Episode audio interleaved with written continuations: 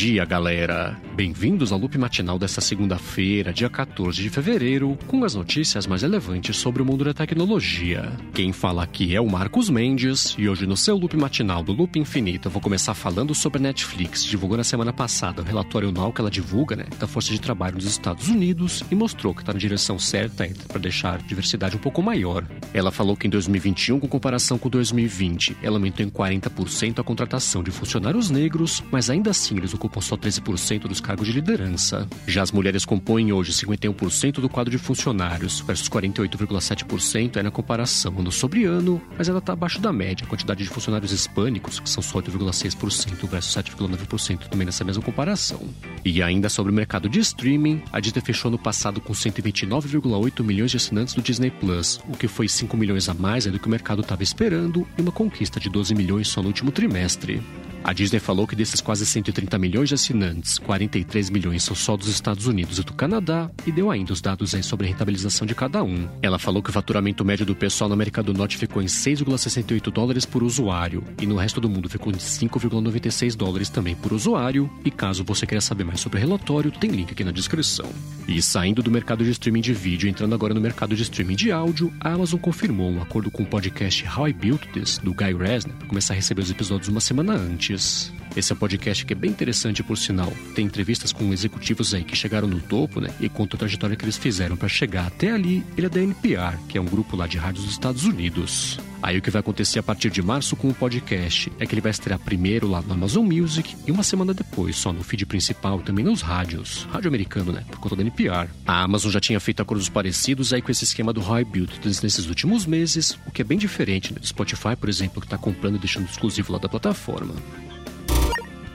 Bom, e agora eu vou falar sobre a AMD, que recebeu aprovação do equivalente lá ao CAD da China para comprar a empresa Xilinx por 35 bilhões de dólares, que é especializada em fabricação de semicondutores programáveis. A AMD tinha anunciado o plano de comprar essa empresa em outubro de 2020 e só agora recebeu essa autorização, né, que era a última que faltava aí na China, e está liberada agora para concluir essa aquisição. Já uma outra notícia também que pintou sobre o mundo da AMD é que ela ultrapassou o recorde dela de market share né, e adoçou, na verdade, fornecimento de peças aí de processadores para o mercado. A Mercury Research publicou um relatório mostrando que a AMD forneceu 25% dos processadores no ano passado para videogames, servidores também computadores, e o resto foi Intel, né, que é seu mercado que é o x86. O x86 é diferente das instruções de arquitetura ARM, por exemplo. E aí sim, né, teria aparecido no relatório empresas tipo a Apple, também a Qualcomm e tudo mais, mas boa notícia para a AMD, né, tá sabendo se aproveitar dos tropeços da Intel.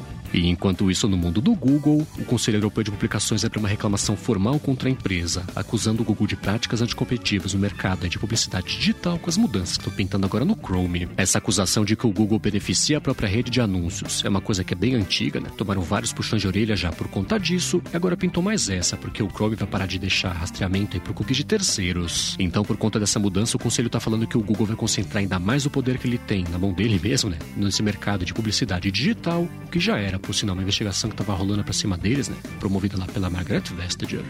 Agora, provavelmente não por coincidência, esse processo foi aberto contra o Google, no mesmo dia que ele recebeu a liberação do Reino Unido para seguir em frente aí, com esse fim de cookies de terceiros no Chrome. O Reino Unido falou que o Google pode seguir em frente com essa mudança, mas ainda assim vai ficar olhando bem de perto das operações da empresa para garantir que ela não está aumentando ainda mais o poder que ela tem né, de mercado de publicidade digital. Bom, e continuando aqui com as coisas do Google, ele confirmou que o Material U, que é basicamente uma customização maior que pintou no Android 12, vai começar a chegar para aparelhos da Samsung, da Xiaomi e outros fabricantes aí terceiros, né, que usam Android customizado é que por conta das diversas customizações de Android, cada fabricante pode mexer no seu. Tava difícil de conseguir adotar isso aí no sistema de forma consistente, mas parece que terá um jeito aí o Google, né, parceria com os fabricantes. Então o Google falou que além da Xiaomi e da Samsung, tá conversando já com a OnePlus e Realme, por exemplo, para conseguir liberar o Material nos próximos updates aí dos sistemas customizados. E caso você queira saber mais sobre isso, tem link aqui na descrição. Agora, além dessas notícias é que pintaram sobre o Android 12 na semana passada, pintou o primeiro beta para desenvolvedores né, do Android 13. O Google fez um post lá no blog dele para desenvolvedores detalhando o que está pintando de novidade no Android 13, que até tem o nome de sobremesa, né? na verdade o codinome de sobremesa dele, vai ser Tiramisu. Eles falaram que na parte de fotos, por exemplo, o usuário vai poder escolher quais fotos o aplicativo consegue acessar para poder postar, fazer coisa desse tipo, o que é bem melhor né, do que todo app é conseguir ter acesso à galeria completa de imagens da pessoa.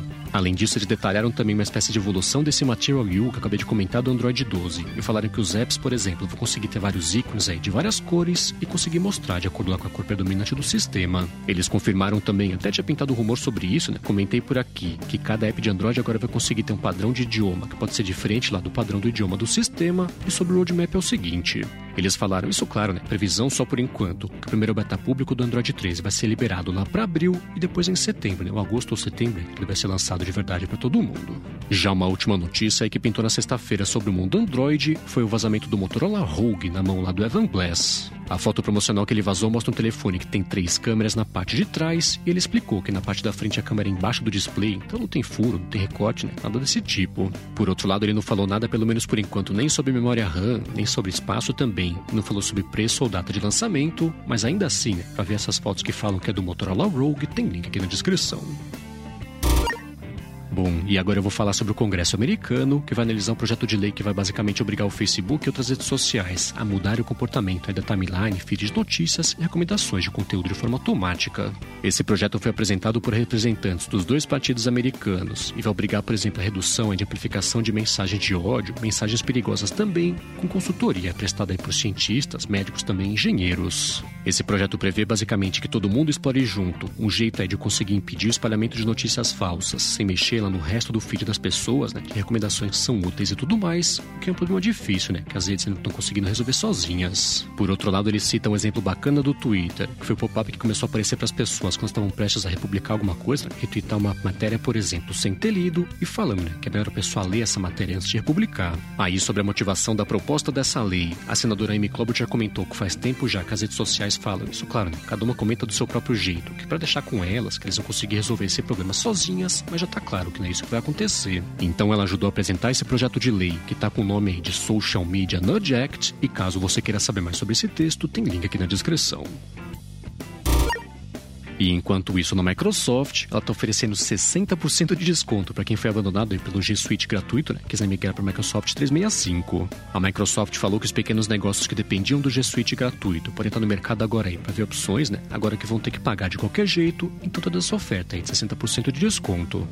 Ela vale para o primeiro ano da assinatura do Microsoft 365 Basic, Business Standard, então Business Premium, mas só Estados Unidos por enquanto consegue aproveitar essa oferta. Bom, e agora eu vou falar sobre a Apple, que parece que resolveu um bug bem chato que estava afetando os computadores, os MacBooks, né, com o processador Intel nos últimos dias. Esse era um bug que primeiro a culpa era do Bluetooth, depois não era mais do Bluetooth, mas basicamente drenava a bateria do pessoal durante a noite mesmo, aí com a tampa do Mac fechada, mas está resolvido isso agora com o update que pintou na semana passada do macOS 12.2.1. A Apple corrigiu um bug no motor do Safari também, que abria caminho para ataques de execução de código remoto, então publicou também um update para iOS e iPadOS, né, corrigindo também esse mesmo problema. E ainda mais ou menos sobre as coisas da Apple, uma das fornecedoras dela comentou que perdeu mais de 6 bilhões e meio de gigabytes de chips de memória por conta de uma contaminação em um dos componentes. Isso afeta computadores e tablets e telefones também, né, que já estão no mercado. Isso rolou com a empresa Kioxia, que costumava ser a Toshiba, e hoje está com a Western Digital, né, para conseguir fornecer peças de memória para todo o mercado, o que inclui, por exemplo, iPhones, iPads e Macs. Na prática, isso quer dizer que pode ser que role até um recall desses produtos que estão usando essas memórias contaminadas, e tem uma parte mais preocupante que tem a ver com o preço aí da coisa toda. É que tem um monte de memória nos estoques também que acabaram aí ficando inutilizáveis por conta desse problema, então vai reduzir a quantidade de memórias úteis né, disponíveis para todo mundo poder usar como fornecimento de produto. Isso pode resultar no aumento do preço dos componentes, que pode ou não aí também ser repassado aqui para o nosso preço né, de público final, então espera para ver o estrago de verdade que vai ter sido feito a perda toda dessas memórias. E por último, sobre a Apple, e fechando aqui o episódio de hoje, ela finalmente lançou aqui no Brasil na semana passada os fones de ouvido Beats Fit Pro. Eles têm funções equivalentes lá dos AirPods Pro, só que com o formato esportivo lá de fone de ouvido da Beats. Então eles têm, por exemplo, cancelamento ativo de ruído, tem o modo ambiente também e o comando de voz lá que você consegue dar para chamar a Siri. Eles foram lançados no finalzinho do ano passado lá fora, custando 200 dólares e chegaram agora por aqui, né, custando 2.600 reais. Isso aí, galera. O Loop Matinal do Loop Infinito vai ficando por aqui. Se você quiser se inscrever no canal do Loop Infinito no YouTube, o link tá aqui na descrição do episódio lá do loopmatinal.com, junto com os links das notícias que comentei hoje. Agora, se você tem um app ou um produto, um serviço bacana e quiser anunciar aqui no Loop Matinal, manda um e-mail para comercial@loopinfinito.net pra gente bater um papo. Já se você quiser falar comigo no Twitter, procura por MVC Mendes que eu tô sempre por lá. Obrigado pela audiência, obrigado a quem apoia diretamente também aqui o podcast no apoia.se barra matinal e picpay.me barra matinal e eu volto amanhã de manhã. Falou!